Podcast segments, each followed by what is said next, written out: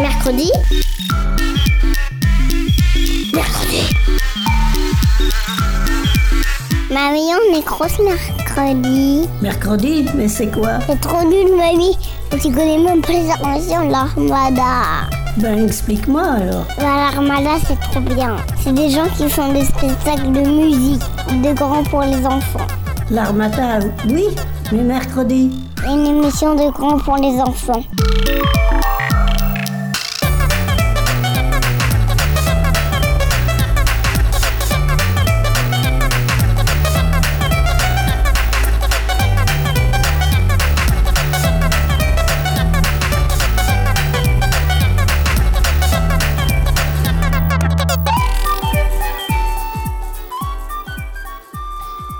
Salut à tous et bienvenue dans Mercredi. Salut Justine. Salut.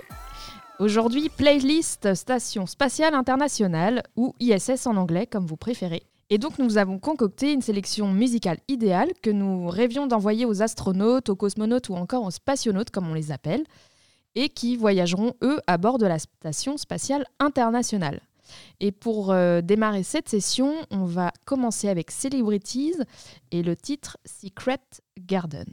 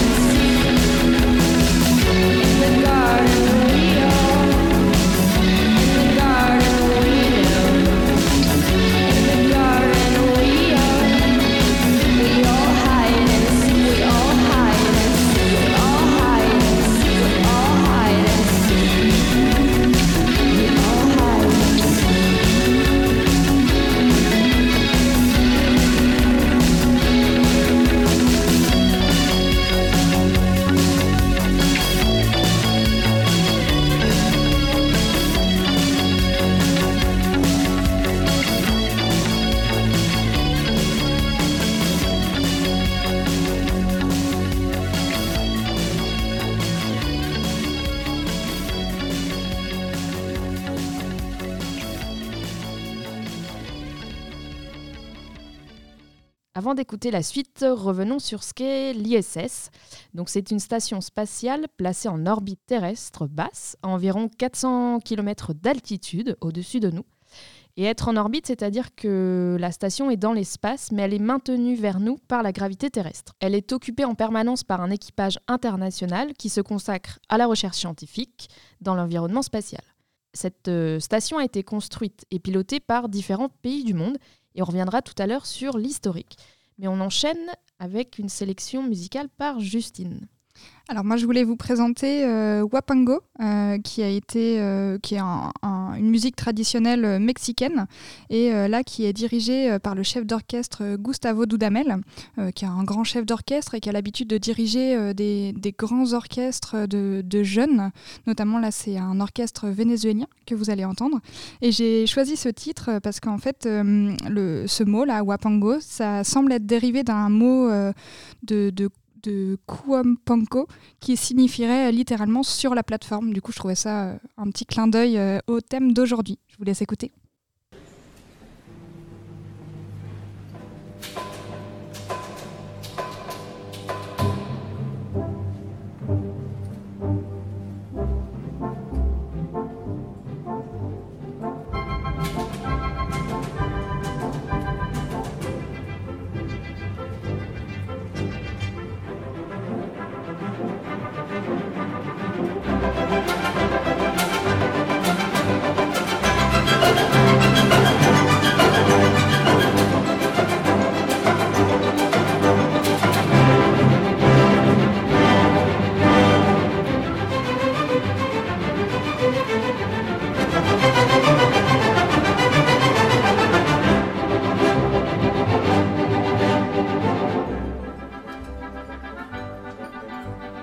Resterait-il de l'humanité si la Terre venait à disparaître?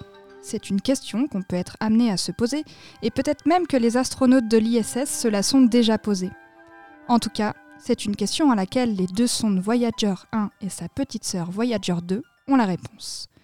Car vous le savez peut-être déjà, ces deux sondes ont été lancées il y a plus de 44 ans, en septembre 1977, et avec une vitesse d'environ 61 000 km/h, elles ont déjà parcouru un très long chemin. Elles ont traversé notre système solaire et ont franchi en 2012 pour Voyager 1 et en 2018 pour Voyager 2, parce qu'il y en a une qui va beaucoup plus vite que l'autre, elles ont franchi l'héliopause. Alors l'héliopause, c'est un nom qui est compliqué pour en fait désigner la frontière entre le plasma solaire chaud et le plasma interstellaire relativement froid. En fait, aujourd'hui, on estime que Voyager 1 est à plus de 23 milliards de kilomètres de la Terre. Ça fait quand même beaucoup. Et depuis 44 ans, ces deux sondes, elles nous envoient chaque jour des informations précieuses sur le système solaire. Grâce à elles, les scientifiques ont par exemple découvert l'existence de volcans sur les lunes de Jupiter. Elles ont aussi envoyé des photos très précises de planètes très éloignées comme Uranus ou Neptune. Et je trouve ça super, mais je peux pas vous partager aujourd'hui parce que j'ai pas le fichier et je pense qu'il faudrait un casque super pour pouvoir en profiter. Mais depuis 2017, les chercheurs ont récolté un signal très faible mais stable qui est envoyé par Voyager et qui correspond à l'émission des particules du plasma interstellaire. C'est pas dingue ça? Le professeur d'astronomie de l'université de Cornell décrit même ce signal en disant que le milieu interstellaire est comme une pluie douce et calme et qu'au moment de l'éruption solaire, cela fait comme un éclair durant un orage. Puis c'est de nouveau une pluie douce. C'est comme si les scientifiques écoutaient le bruissement du plasma qui emplit l'espace entre les étoiles. Je sais pas vous, mais moi je trouve ça hyper poétique.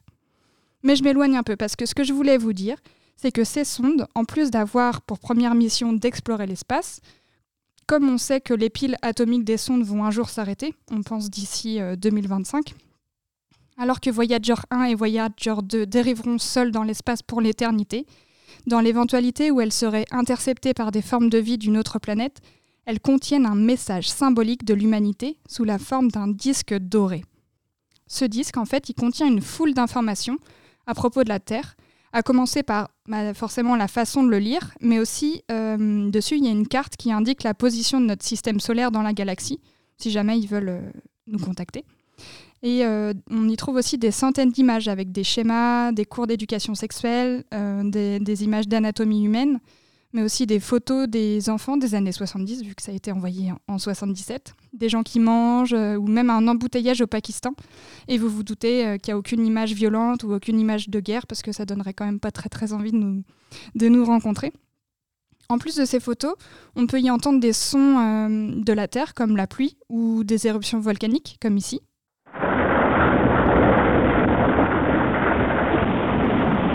On peut aussi entendre une maman qui fait un bisou à son enfant Et on peut aussi entendre euh, Bonjour et bienvenue dans 55 langues différentes. Et là, on, je vous- on va vous faire écouter euh, un petit extrait. Silma gemen. Oiknis poteste chairete. Eirenikos pros philos eleluthamen philoi. Paz e felicidade a todos. 各位好嘛，祝各位平安健康快乐。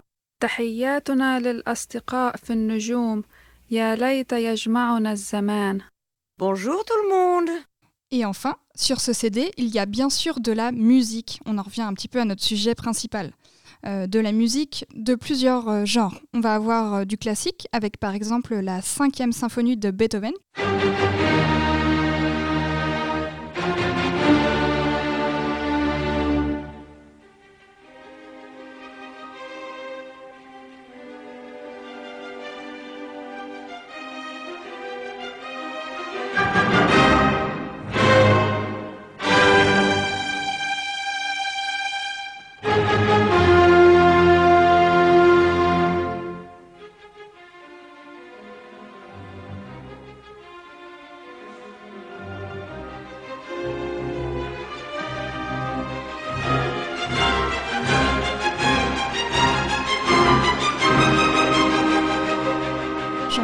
Parce que j'aime beaucoup les anecdotes. Cette musique-là, là, que vous entendez et que vous avez peut-être reconnue, euh, le début où on entend les pop pop pop pom, ça a été utilisé par la BBC pour annoncer les émissions clandestines pendant la Seconde Guerre mondiale.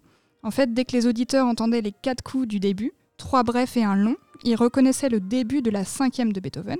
Et en langue morse, c'est la lettre V de victoire.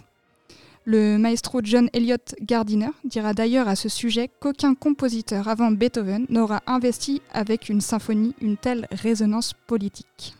Maintenant qu'on a entendu de la musique classique, sur ce CD, il y a aussi des musiques traditionnelles, et ça, il y en a beaucoup, et moi, je vous ai choisi une musique traditionnelle d'Azerbaïdjan.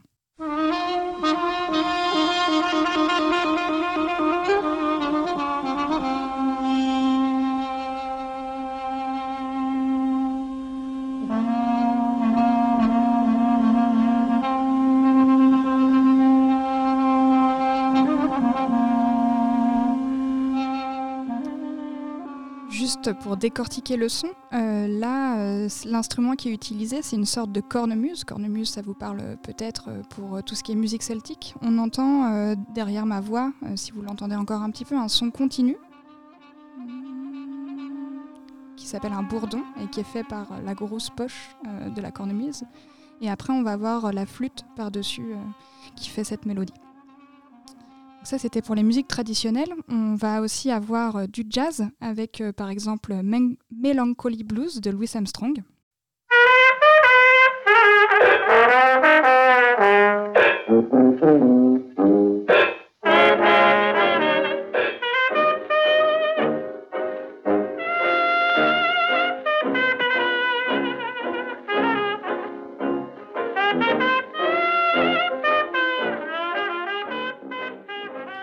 du jazz et du rock.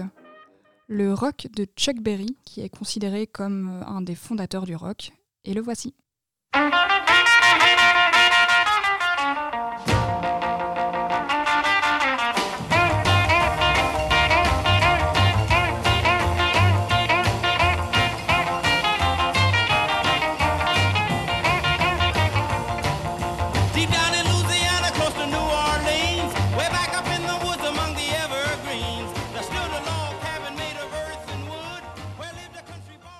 Et toi, si tu avais à envoyer une bouteille à la mer aux civilisations extraterrestres, que choisirais-tu pour représenter la Terre et ses citoyens? Toi, Louise, par exemple, qu'est-ce que tu nous mettrais? Eh bien, moi, je partirais sur Björk, qu'on écoute tout de suite.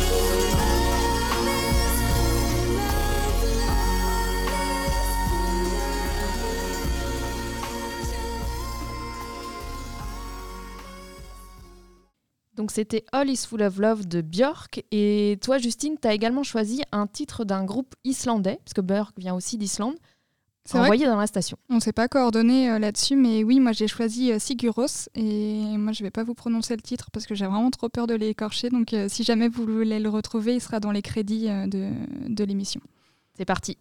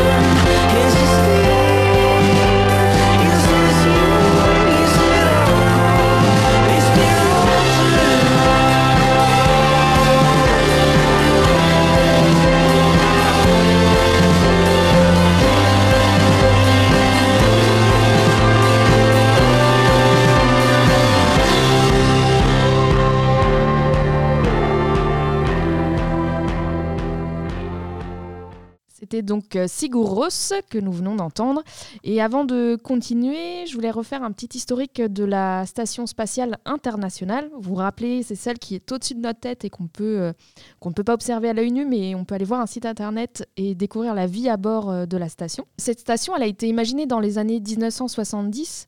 Mais du fait de la guerre froide, donc de l'opposition entre les États-Unis et l'Union soviétique, chacun avait imaginé une station de son côté. Et euh, suite à la chute euh, de l'Union soviétique, à la fin de la guerre froide, euh, les pays, un certain nombre de pays du monde, pas tous, hein, se sont réunis pour imaginer plutôt une station ensemble. Et donc c'est devenu la Station spatiale internationale, qui a été construite en grande partie entre 1998 et 2011.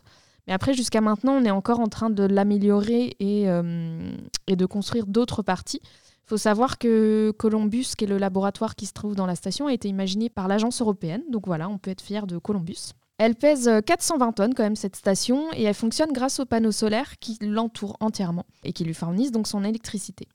Elle est lancée à plus de 27 000 km par heure, donc ce qui est énorme, ce qui lui permet aussi de faire 16 fois le tour de la Terre en une journée. On va euh, également vous expliquer un peu comment ça se passe euh, à bord, mais juste avant, moi je voulais faire parvenir à la station une autre musique qui est tirée d'un film.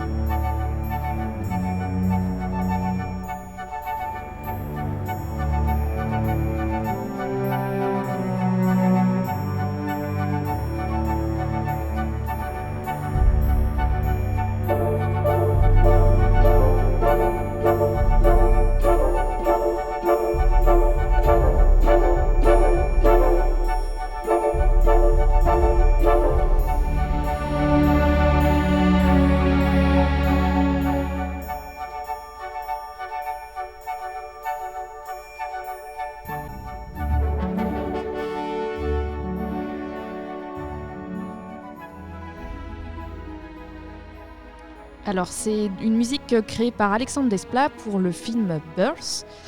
Et donc, euh, ça va illustrer un petit peu la vie à bord qu'on trouve dans la Station spatiale internationale. Il faut savoir que six personnes sont présentes au quotidien, en permanence en fait, dans la station, et travaillent soit dans les laboratoires, soit à la maintenance de la station. Car en effet, il faut toujours s'occuper de cette station pour qu'elle évite euh, de s'abîmer dans l'espace. Et donc les spationautes expérimentent également la vie dans l'espace pour préparer les futurs voyages vers Mars. Donc la, station a ces trois fonctions-là. La station est en orbite, les habitants de cette station vivent en apesanteur, c'est-à-dire que tout flotte dans cette station. Et deux heures par jour euh, sont dédiées au sport afin que les muscles des astronautes ne se ramollissent pas. Côté repas, ils mangent des plats avec une sauce épaisse qui colle à leur fourchette. Pour boire, ils se servent de paille, car tous les petits objets, les petites miettes, les petites gouttes d'eau pourraient être des projectiles qui, grâce à la pesanteur, et pourraient endommager la station. Côté toilette, bah, il faut bien sûr s'attacher, et une fois les besoins faits, tout est aspiré. Et hop, ça part dans l'espace. Côté douche, impossible, il faut donc utiliser des sachets avec des poches d'eau qu'on frotte sur la peau, et ensuite on s'essuie tout de suite avec une serviette. Et enfin, pour dormir, chacun se met dans un sac de couchage qui est bien sûr euh, accroché au mur pour éviter de partir n'importe où. Eh ben, j'aurais pas imaginé tout ça. Euh, pourtant, euh, j'ai un peu l'impression qu'on en parle de temps en temps de la station spatiale internationale, mais merci pour ces petites anecdotes, Louise. Et moi, de mon côté, euh, j'ai choisi une petite musique qui, je trouvais, accompagnait la vie à bord. C'est Saving the World de Salvinsky. Et c'est une musique que, que j'ai trouvée dans un jeu vidéo, voilà, qui, qui donne un peu la pêche, je trouve. Mais je vous laisse écouter.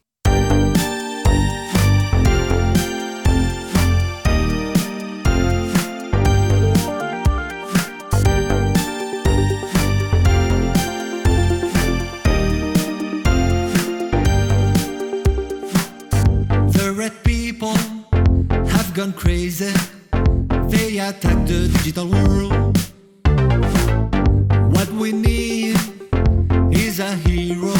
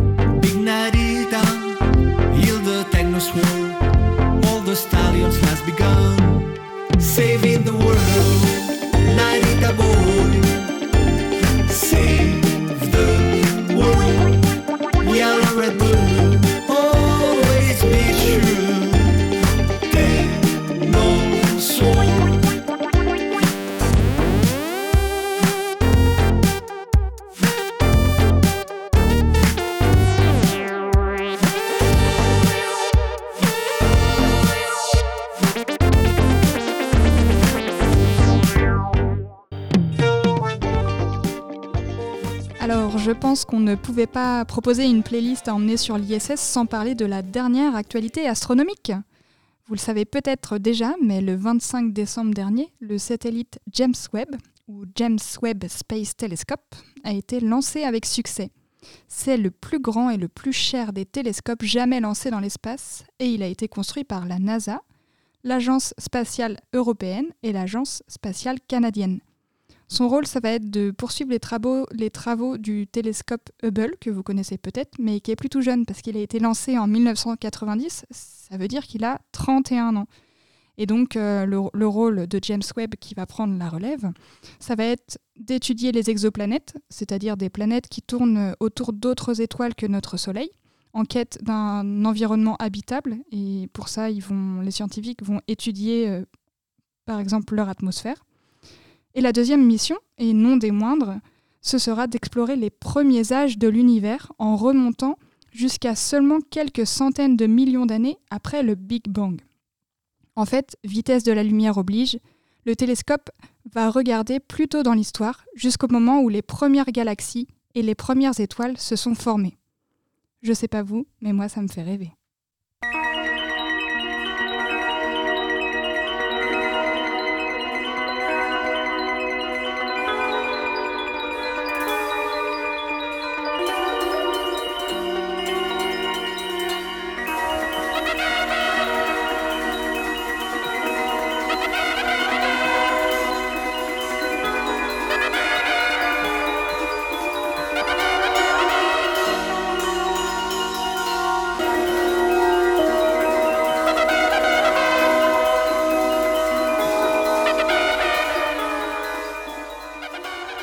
Tout juste d'écouter Watch It de Space Arts. Et c'est tout pour aujourd'hui. Et à bientôt sur mercredi. Salut à tous et à la prochaine dans Mercredi. Mercredi. Mercredi. Mercredi. Mercredi. Mercredi. Mercredi.